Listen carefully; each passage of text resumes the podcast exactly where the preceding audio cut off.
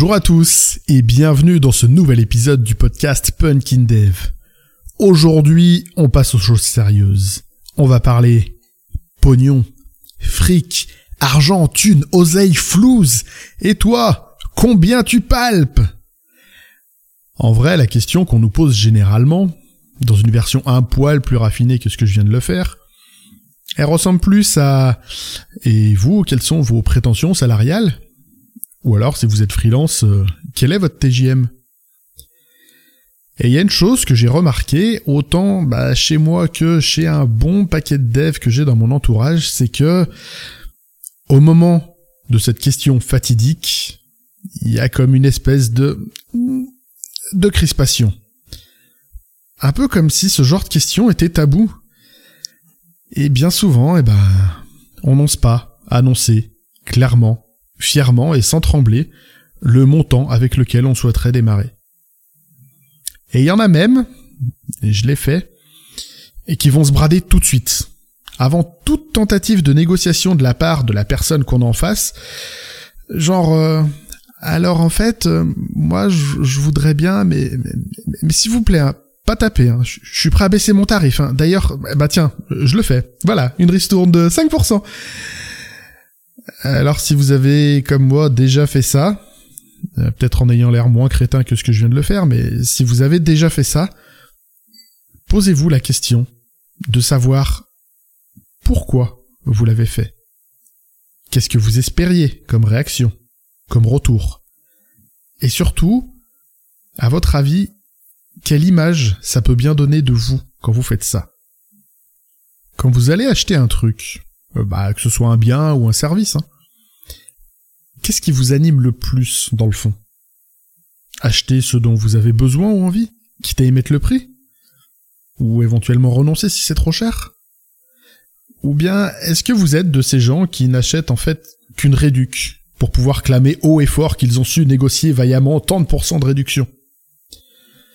Notez que dans ces cas-là, en général, le propos restera centré sur cet élément, le discount, la promo pas la satisfaction éventuellement apportée par le produit ou, éventuellement la qualité du service rendu. J'ai connu ça chez certains cuisinistes, que je ne nommerai pas, mais qui prétendent mettre l'hygiène avant toute chose.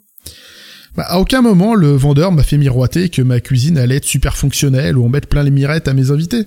Non, non, tout de suite il m'a vanté le 50% d'office qu'il me faisait au prix catalogue. Et 50, euh, des fois c'est 70-75. Alors, je vous spoil la fin, bah, je me suis barré chez la concurrence où on a discuté besoins, produits, services, pour enfin essayer de se mettre d'accord sur un prix. Alors oui, clairement, j'ai payé plus cher. Mais quand on me demande si je suis content de ma cuisine, bah, je peux expliquer à quel point je la trouve fonctionnelle, qu'elle s'intègre bien dans ma maison, et puis, euh, et puis que je suis content de ma cuisine. Et puis, bah, tant pis. Je peux pas faire le malin comme quoi je suis un négociateur hors pair et que j'ai une réduction colossale de 98%. Avec ça maintenant, imaginez ce qui peut se passer dans la tête du chargé de recrutement, de la personne qui vous fait passer un entretien, quand vous annoncez ça direct. Et en plus, ce que je trouve encore pire, c'est que ça va les mettre tout de suite en position de force. Il y a déjà une première réduc Cool, j'aurais pas à la faire. On va directement passer à la deuxième démarque. Et avec ça, vous allez être embêté parce que vous vous rapprochez dangereusement de votre prix plancher, au-dessus duquel vous voulez pas travailler. Mais essayons maintenant de prendre les choses dans l'autre sens. Quand on vous demande combien vous voulez, c'est aussi pour évaluer comment vous vous percevez vous-même vis-à-vis du marché. D'où l'importance, bah, je pense, de bien connaître les grilles de salaire ou de TJM pour votre niveau d'expertise sur vos technos et pour votre zone géographique si vous annoncez un montant stratosphérique et qu'il n'y a rien dans votre présentation qui n'a laissé présager que vous valez mieux que la moyenne locale, eh, vous allez passer pour un gros péteux. Et on n'aura pas trop envie d'intégrer ce genre de profil aux équipes. Si au contraire vous êtes super en dessous, euh, vous allez être pris, peut-être, mais avec une image bah, de pigeon facile à berner, hein, c'est cool. Et dans cette optique, euh, va pas falloir vous attendre à de la reconnaissance ou des responsabilités. Au final, avec cette approche, tout ce que vous faites, c'est vous dévaloriser. Alors que, je vais être méchant, mais normalement, C'est le boulot du recrutement, de vous rabaisser pour que vous soyez plus enclin à accepter une baisse de vos prétentions. Une autre conséquence que je vois à cette posture, c'est que vous ne vous laissez même pas l'opportunité d'avoir ce que vous voudriez avoir. Vous vous sabordez tout de suite. Et alors, si par malheur vous êtes accepté en dessous de vos prétentions, bah, tout ce que vous aurez réussi à faire, c'est préparer votre départ. Hein. Parce que quand on rentre aigri et frustré, c'est rare qu'on passe de bons moments pendant longtemps. Hein. Alors, quelque part, je vais nuancer, hein. Pour avoir adopté cette posture, je peux la comprendre aussi.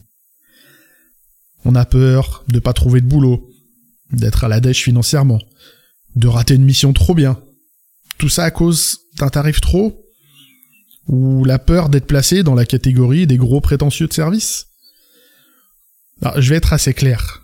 Si la personne en charge de votre recrutement que vous avez en face de vous, que ce soit un manager, un service achat ou ce que vous voulez, si cette personne-là est pas complètement ahurie, et la plupart d'entre d'entre elles, parmi ces personnes, savent ce qu'elles font, bah, la question du tarif, ça va pas les bloquer. Ils cherchent un profil. Ils cherchent des compétences, éventuellement un savoir-être. Et c'est la première question qu'ils vont se poser. Est-ce que tout ça, ça match avec ce qu'ils recherchent? Et si vous êtes trop cher, on va vous le dire, vous inquiétez pas. Même si vous l'êtes pas d'ailleurs, on va vous dire que vous êtes trop cher. Tout le monde négocie au final. Alors, maintenant, si on s'arrête définitivement à votre tarif, vous annoncez un tarif et la discussion est close, eh ben, à mon avis, c'est plus dans le fond une excuse pour pas dire que c'est pas votre profil qui collait. Je pars du principe que quand le tarif ne va pas, on négocie le tarif et éventuellement on trouve un accord.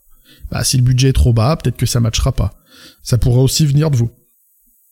L'important ici, c'est de rester maître de votre destin. De pas faire que subir ce qui se passe en entretien. Il faut rester maître de vous, de vos envies et de pas sabrer tout ça à cause d'une quelconque timidité ou d'un syndrome de l'imposteur latent. Et c'est encore plus vrai si vous êtes freelance. Vous arrivez, vous êtes freelance, vous êtes chef d'entreprise. Eh ben, tâchez d'en adopter un minimum, une certaine stature. Au moins quand la discussion touche au nerf de la guerre. Je vois pas de tabou ou de honte à avoir avec les questions financières il faut surtout garder à l'esprit que la personne que vous avez en face de vous, ça fait partie de son métier, de parler argent, de négocier. Et très clairement, elle fait ça potentiellement à temps plein depuis des années. Et de facto, elle est meilleure que vous à ce jeu-là. Donc, par pitié, juste par esprit sportif, ne lui simplifiez pas complètement le boulot en vous sabordant dès le départ. Au contraire, il vaut mieux en garder sous le coude. Expliquer en quoi tel point ou tel autre point du poste qu'on vous propose, ça match à perfection avec une de vos expériences, et qu'un matching pareil est rare, et donc cher. Et si au passage vous pouvez glisser ben, que la concurrence que vous avez rencontrée au préalable n'a pas tiqué à l'annonce de votre tarif, ça peut leur permettre de se remettre en question face à leurs besoins, à leur budget. Parce que oui, de la concurrence, il y en a. Et pas qu'un peu. Et avec un profil de dev, elle nous est hyper favorable. Si vous avez réussi à passer le seuil critique des, on va dire, 1 à 3 ans d'expérience, où là je pense que ça reste compliqué, mais au-delà de ça, le marché y s'ouvre intégralement à vous. Faut plus avoir peur de parler gros sous. Faites-vous confiance.